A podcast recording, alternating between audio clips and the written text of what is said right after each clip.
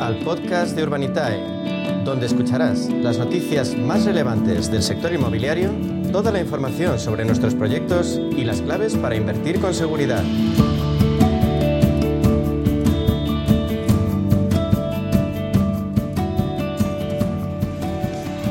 Cuando queremos mover nuestro dinero en un ámbito interesante y productivo, tangible, como es el inmobiliario, muchas veces nos encontramos con que los proyectos más atractivos están fuera de nuestro alcance. He dicho están, pero debería haber dicho estaban, porque ahora ya podemos participar gracias al crowdfunding inmobiliario en esas operaciones antes inalcanzables. ¿Y con quién mejor eh, que hacerlo que con su líder absoluto en España, con Urbanitae? Su CEO es Diego Bestard. Diego, bienvenido, buenas tardes. ¿Qué tal? Buenas tardes. Diego, nos gusta empezar hablando siempre de coyuntura para situarnos, del sector inmobiliario, de sus noticias. Y, por tanto, te pregunto sobre Eje Prime, que ha anunciado que Madrid es la tercera ciudad europea más atractiva para la inversión inmobiliaria. Desde tu punto de vista, ¿cuáles son los factores que han hecho eh, que la capital española tenga esa consideración? Bueno, la verdad es que aquí hay un debate largo y tendido, ¿no? De, del por qué. Eh, hace poco, hablando de debates, hace poco estuve en una mesa redonda en la que había una persona una mesa redonda cerrada de un grupo pequeño de espectadores, pero eh, una persona que probablemente sea de las personas en nuestro país que más conoce de datos en, el sector inmobiliario. Y le preguntaban sobre Madrid y él decía que Madrid había entrado en un círculo prodigioso eh, y decía que, que, Madrid era insultantemente barato todavía en comparación con capitales eh, parecidas del resto de Europa, ¿no? Entonces, bueno, pues hablaba de, todo lo que ofrece Madrid a nivel de comunicaciones, a nivel de infraestructuras, a nivel de calidad de vida, de restaurantes, de cultura.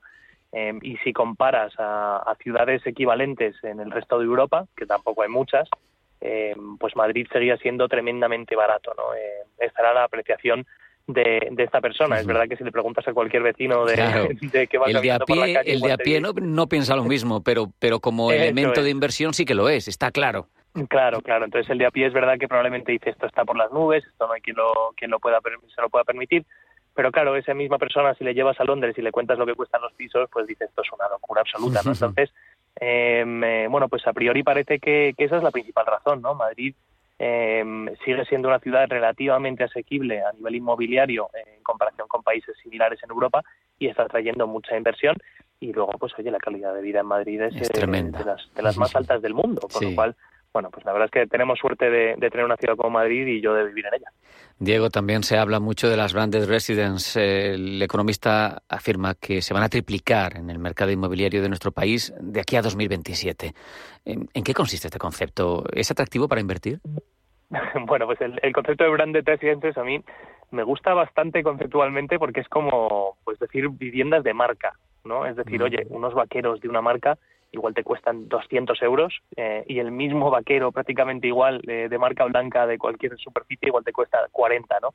Hay una gran diferencia en, esa calidad de esos vaqueros, pues oiga, pues esto ya es debatible, ¿no? Hay quien los paga eh, con gusto, hay quien dice yo no me gasto tanto dinero ni, vamos, ni de broma, ¿no?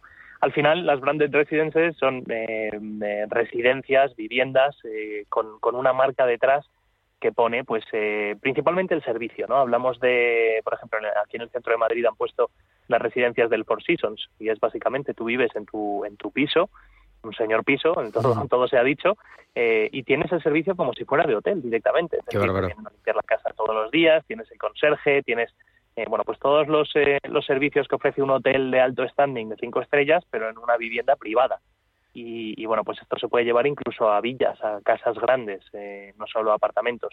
Y, bueno, pues es verdad que está muy, muy en auge o, ha funcionado durante mucho tiempo en ciudades como Londres, Nueva York, etcétera, y se empieza a ver en nuestro país en ciudades como Marbella o Madrid. Así que, bueno, no sé si será algo muy, muy generalista. Yo creo que no lo va a llegar a ser nunca por, por el precio de, nicho, este tipo de activos. Mm pero es verdad que lo iremos viendo cada vez más. Qué bueno.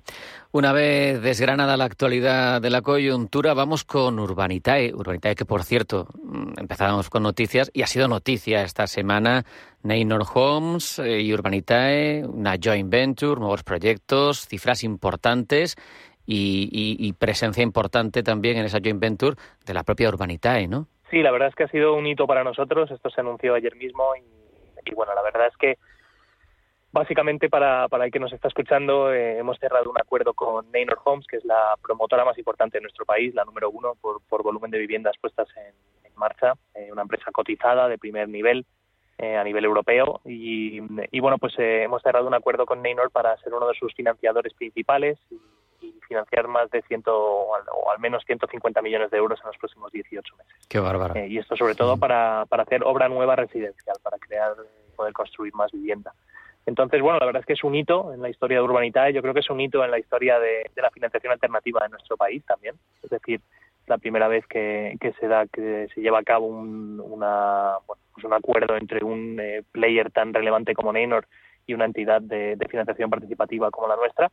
Y, y, bueno, pues la verdad es que a nosotros nos alienta mucho de cara al año que viene y a seguir trabajando y a seguir creando el crowdfunding como una vía alternativa eh, perfectamente viable para, para, grandes promotoras.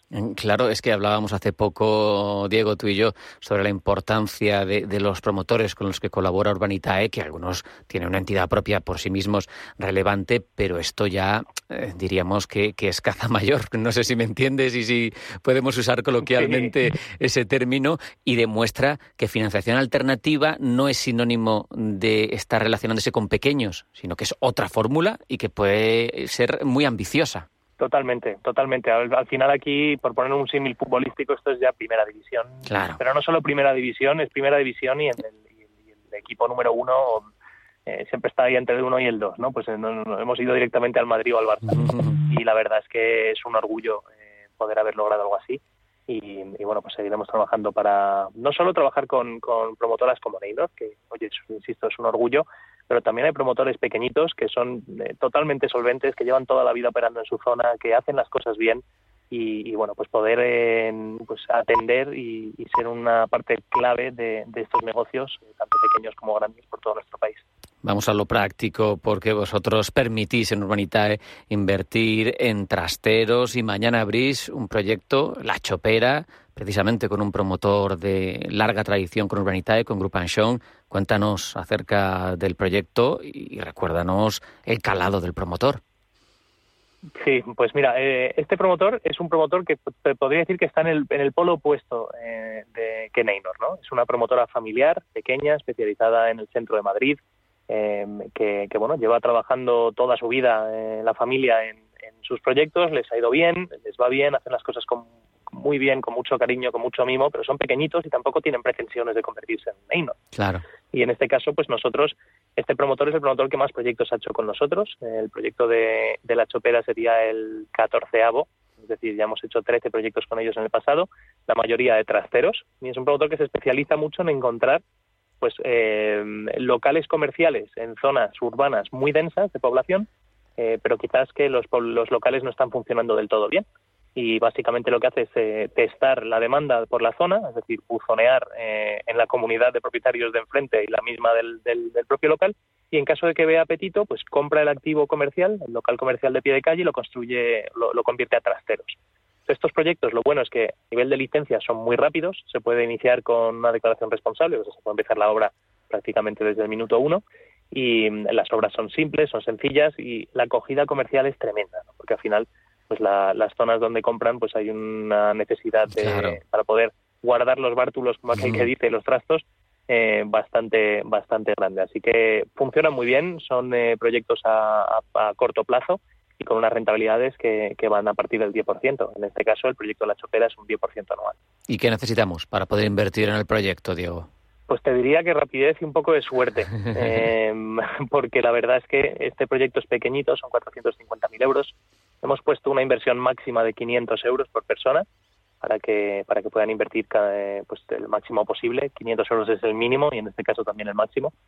Y, bueno la verdad es que este tipo de proyectos eh, tienen una demanda desmesurada ¿no? normalmente se financian en cuestión de segundos.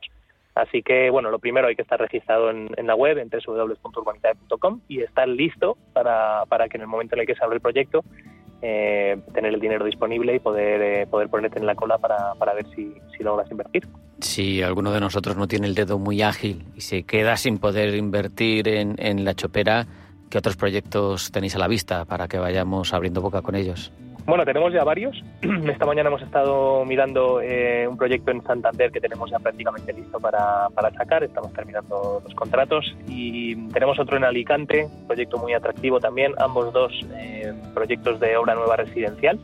Eh, cantidades un poco más altas, con lo cual pues no habrá esa gran, gran demanda o esa dificultad a la hora de invertir, o debería no haberla. pero bueno, son dos proyectos muy atractivos, con un nivel de avance a nivel comercial y de licencias muy, muy atractivo también y que, bueno, esperamos que funcione muy bien con dos promotores además que son eh, promotores también de, bueno, pues de primer nivel, que encantados de, publicar eh, proyectos suyos. Qué gusto hablar contigo, Diego de CEO de Urbanitae. Ha sido un placer. Un abrazo. Hasta la próxima. Muchas gracias. Un placer.